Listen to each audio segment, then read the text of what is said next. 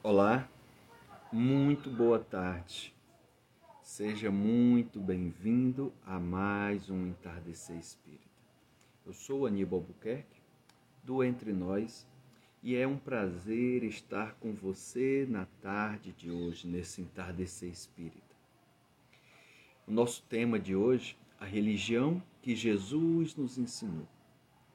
Eu gostaria de convidá-lo para começarmos, fazermos uma prece, procurando serenar os pensamentos, aquietando o espírito e agradecendo por mais um dia, por mais uma oportunidade nesta reencarnação e que possamos aproveitar da melhor forma possível os ensinamentos apresentados pelo Mestre Jesus e pelo Mestre Kardec. Abençoa-nos, Senhor, hoje e sempre. Muita paz e muita luz. Muito boa tarde, meus irmãos, companheiros de caminhada, de jornada. Fico muito feliz de estarmos aqui. E quando a gente traz essa temática religião que Jesus nos ensinou, aqui observe que há uma diferença, não é a religião que Jesus deixou, porque Jesus não nos deixou nenhuma religião. Ele não deixou nenhum culto, um templo, um cargos, não. Quando eu quero falar sobre a religião que Jesus nos ensinou, são partindo da premissa que a palavra religião é religare, conectar-se a Deus, o que Jesus deixou, nos ensinou, para cada vez mais possamos nos conectar com o Criador, com o Pai. E Jesus, como os Espíritos afirmam esse modelo e esse guia, esse irmão maior, mais experiente, mais prática, esse ser crístico, é de grande valia os ensinamentos que ele nos apresenta, para que assim nós possamos nos ligar a Deus, possamos nos religar essa religião que ele nos ensinou. E aí é interessante a gente falar o quê? Primeiramente, é, fico feliz que tenha aproveitado esses entardecer espírita de forma em doses pequenas, 30 minutos, né, Rai? Em doses pequenas a gente vai passando um pouco da experiência, da prática, da visão, da percepção que a gente tem da vida como espírito. E o que é que ele nos ensinou? Primeiramente, se a gente perguntar a qualquer pessoa o que Jesus deixou, qual foi a sua mensagem, qual foi a sua lei, acredito que muitos de nós falaremos que foi o amor, a lei de amor. Amar ao Pai, onde ele trouxe um ser, Deus, como um Pai bondoso, generoso, amoroso, soberanamente bom e justo. Então, primeiramente, amar o Pai. Entender que Deus é um Pai, que também nos ama, que nos quer bem, que não fica com raiva, que vai nos punir, que vai dizer que a gente está pecando. Não, nada disso. Também nos ensinou que devemos nos amar e para isso é que nós conseguiremos amar o outro, amar o próximo. Então,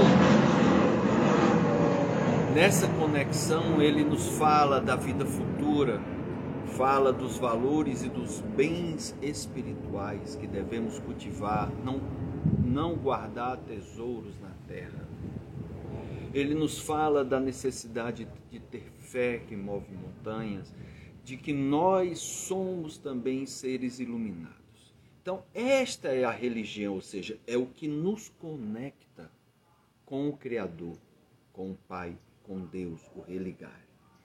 Então é importante que a gente tenha essa percepção, tenha essa compreensão, porque quando ele fala dessa lei de amor, Jesus combateu muitas crenças distorcidas, não julgou ninguém, na verdade, ele trouxe para junto para mostrar que devemos aprender a respeitar e amar ao próximo, ele trouxe cobradores de impostos republicanos, que eram muito criticados, ladrão, pessoas simples, é, prostituta que se converteu, que mudou, que se transformou. Então, ele está nos mostrando o tempo todo que nós não temos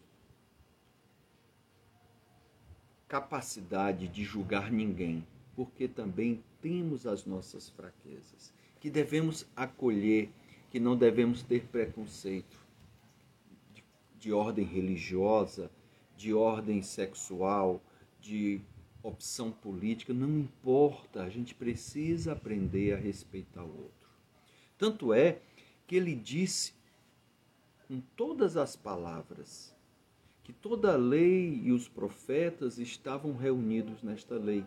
Amará o Senhor teu Deus de todo o teu coração e de toda a tua alma e de todo o teu entendimento e com toda a tua força. Esse é o primeiro mandamento: amar a Deus acima de tudo. E precisamos reservar diariamente um tempo para conversar com Ele, para estar com Ele, para senti-lo, para percebê-lo.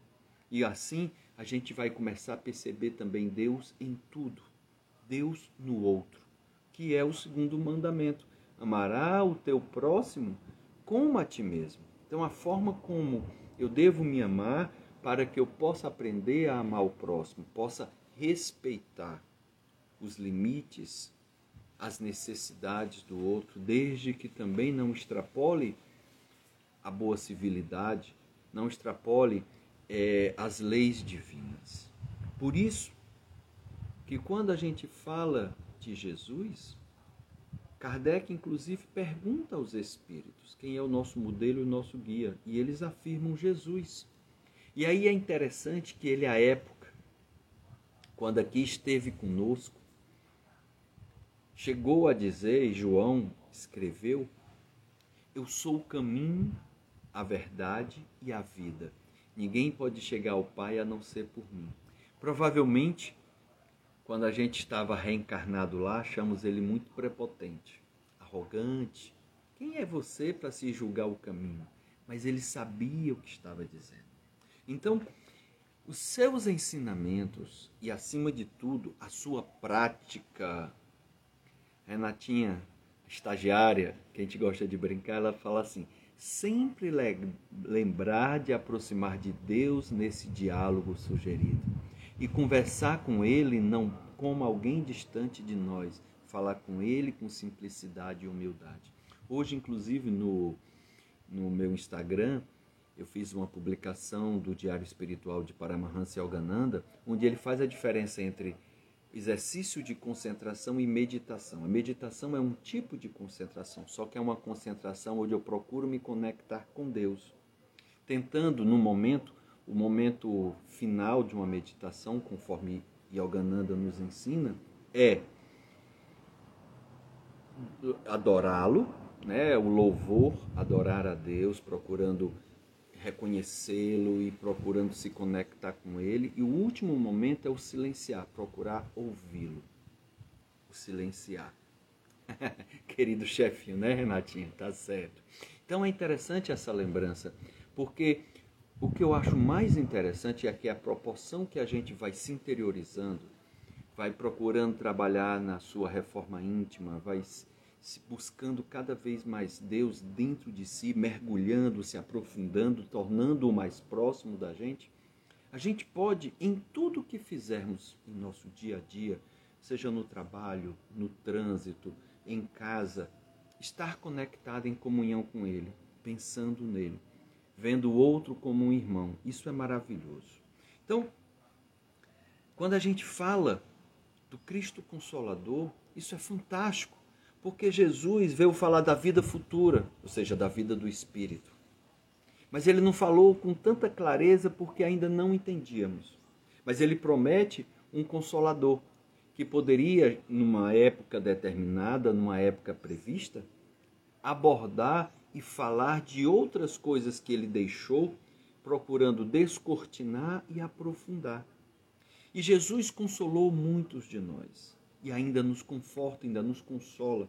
Ainda nos traz uma esperança, nos traz a fé, nos traz o consolo e o conforto. E principalmente nós podemos plantar e colher os seus ensinamentos ainda nesta vida, ainda encarnados, reencarnados. Mas principalmente também cultivando levarmos para a erraticidade, para as próximas reencarnações. Então esse Cristo consolador é fantástico, é maravilhoso, é uma bênção divina. Ele ainda afirmou pela sua capacidade, pelo seu conhecimento, pela sua comunhão com o Pai, ele chegou a dizer que ele e o Pai eram um, o que levou a muita confusão, a torná-lo a mesma pessoa. Eu acho interessante quando a gente ora, quando a gente reza a Ave Maria, a gente atribui que Maria é a mãe de Deus. Por, por conta dessa, desse trecho. Mas em vários momentos Jesus mostra que ele e o Pai, apesar de ele dizer que é um, ou seja, porque ele está no Pai, como o Pai está nele, e é isso que nós também devemos cultivar em nós. Mas eles dois não são a mesma pessoa. Porque em vários momentos ele fala do Pai e mostra a sua condição de filho. Inclusive, nos seus momentos finais, ele roga ao Pai e pede o perdão daquelas pessoas porque não sabem o que fazem. Então, em vários trechos, não há esta confusão, não há este conflito que muitas religiões colocam em, como se fosse a mesma figura. Mas eles são um porque Jesus, pela sua magnitude, por esse ser crístico que é, ele acaba se identificando. E Deus está nele como está em nós. O que a gente precisa é se identificar. Então é interessante porque Jesus, o tempo todo, nesses ensinamentos, a religião que Jesus nos ensinou, ou seja, o religare, a conexão com o Pai, a conexão com Deus, ele afirmou. E aí, assim, várias narrativas, várias afirmativas que ele está trazendo, que ele nos apresentou, são verdades. Um ser de luz, um ser crístico, fala pouco e o que ele fala é verdade, porque ele sabe. Mas, claro, nós, na nossa ignorância, na nossa incompetência, quando estávamos reencarnados à sua época, o julgamos prepotente. Porque ele chegou a dizer: Eu sou a luz do mundo. Olha que interessante isso. Mas ele também afirmou: Vocês são a luz do mundo. Então, que nós possamos iluminar o caminho do nosso próximo, orientando, ensinando, tendo paciência, tolerância, amor, compreensão e compaixão. Isso é luz, sendo exemplo, por quê? Porque inspira outras pessoas. Nós podemos iluminar o caminho com conhecimento com o compartilhado conhecimento. Mas essa luz, ela precisa ser adequada, ou seja, quando ele fala, quando em Mateus, Mateus diz: "Vocês são a luz do mundo". E deixa eu falar uma coisa, gente.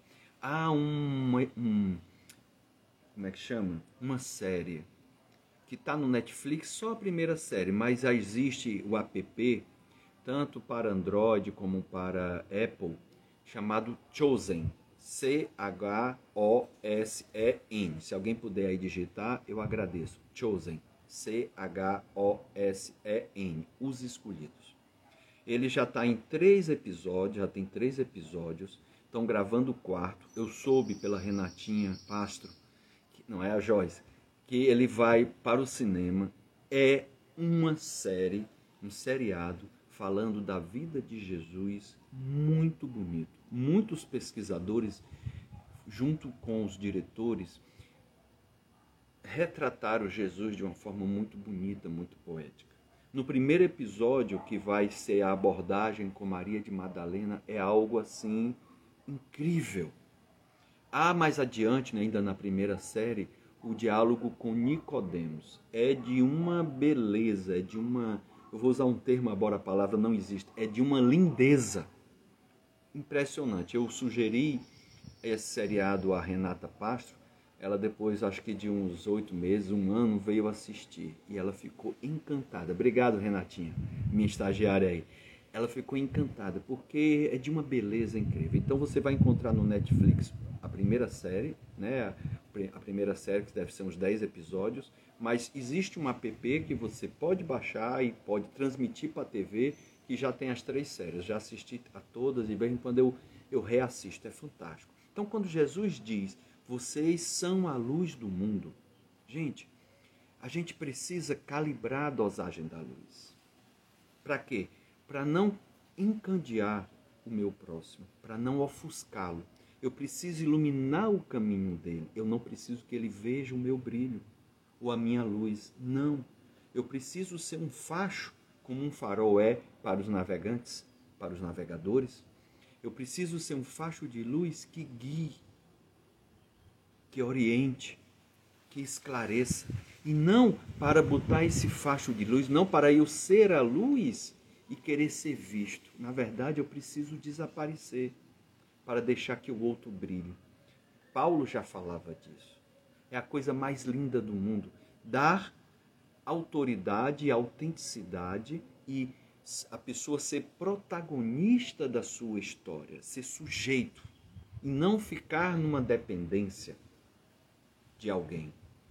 Então Jesus pede que assim também a luz, a nossa luz deve brilhar para que os outros vejam as coisas boas que fazemos, mas as coisas boas para que sirvam de exemplo, para que haja uma coerência entre a fala e a prática, para que as coisas boas não precisem me enaltecer, não precise eu fazer de pedestal, de altar. Não, mas que sirva de inspiração para que eles também façam.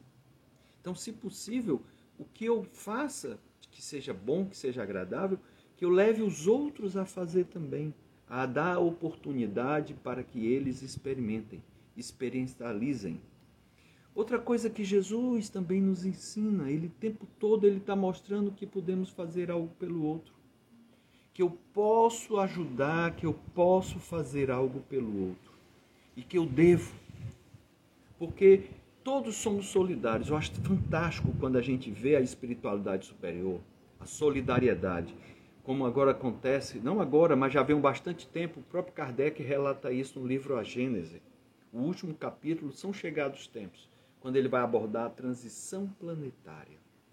Nesse capítulo, Jesus está mostrando como é o movimento espiritual no mundo espiritual para que planetas que estejam passando por uma transição de uma, um estágio para o outro, como acontece no caso da Terra, estamos passando de um planeta de provas e expiações para um mundo regenerado, todo o movimento que acontece, inclusive com a chegada de novos espíritos para nos ajudar nos bastidores, como também para reencarnar, a partida para outros mundos, não vou dizer mais inferiores, mas mais próximos ao que é a terra de provas e expiações, porque já estão atrapalhando, não é mais é, não é mais condizente em continuarem aqui porque são estão endurecidos.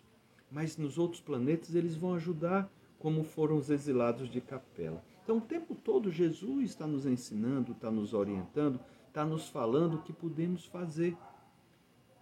Porque cada um de nós, a Renatinha coloca aqui, entender, eu acho ótimo, eu gosto muito quando há essa participação, há essa interação, porque não fica é, somente uma fala minha, apesar da gente não poder trazer vários convidados para estar conversando, mas na, na, fala de vocês a gente consegue ler e, e deixar registrado no vídeo, que depois vai ficar gravado no YouTube e no Spotify, além do Instagram. Renatinha coloca assim: e entender que esse exemplo poderá vir dos lugares e pessoas por vezes mais improváveis.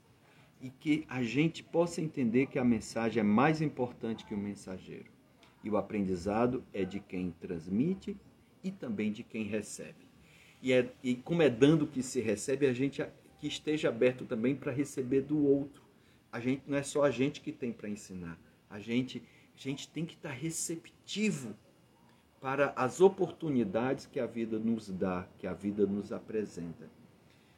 Porque cada um de nós é um templo divino, é um templo de Deus. E assim nos falou Paulo na primeira carta aos Coríntios, quando ele diz assim: E vocês não sabeis que sois templo de Deus e que o Espírito de Deus habita em vós?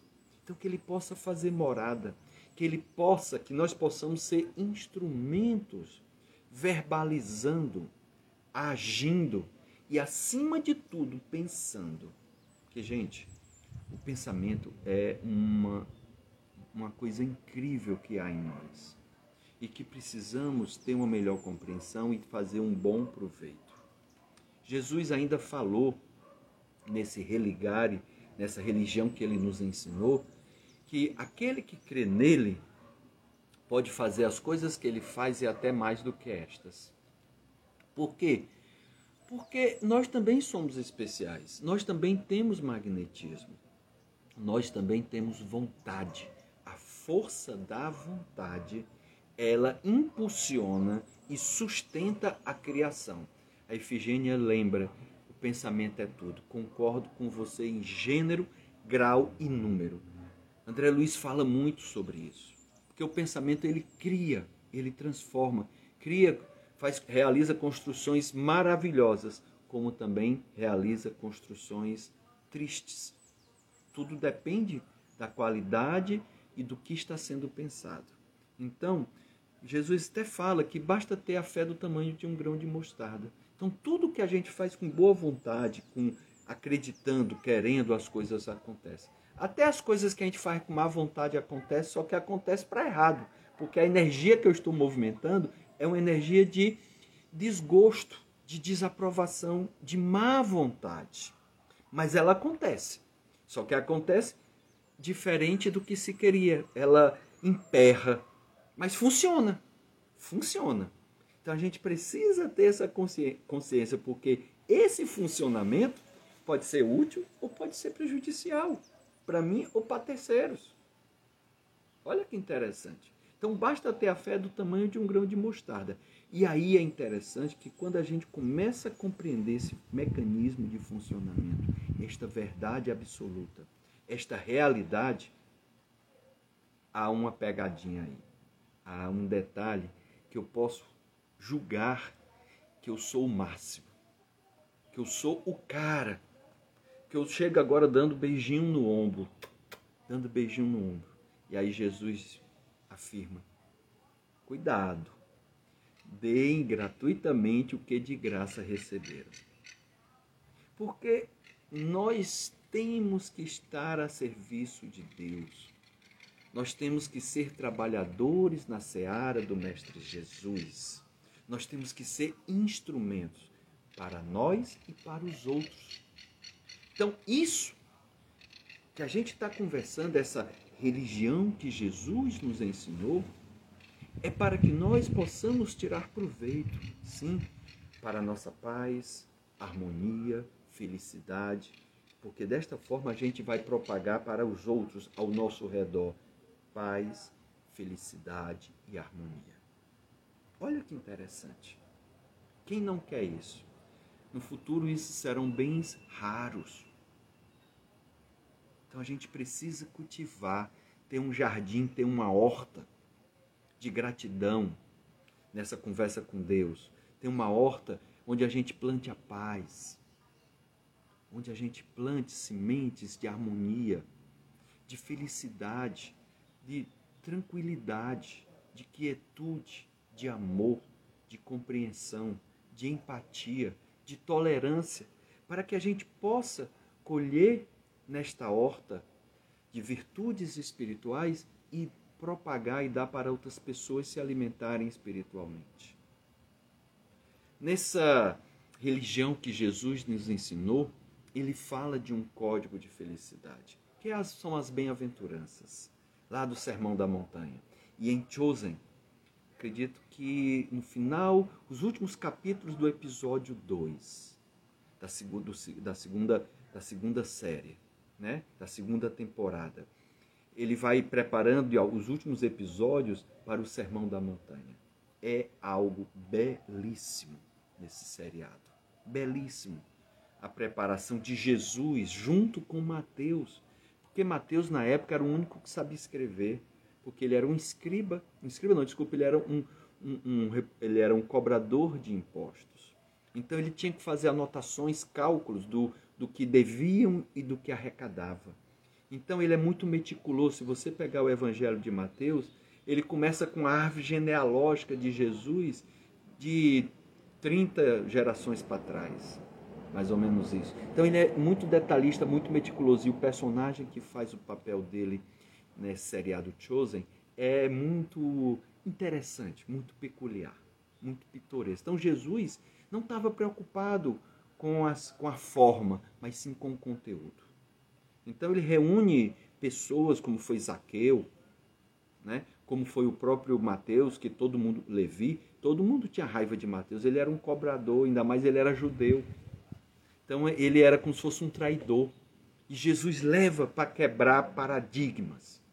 Jesus traz para dentro de si, para dentro do grupo dos doze, para romper barreiras, para mostrar que a gente tem que deixar de ser preconceituoso, que temos que respeitar o outro e, acima de tudo, que o outro pode se transformar, o outro pode mudar, como acontece com Mateus, ele se transforma. É lindo, é lindo.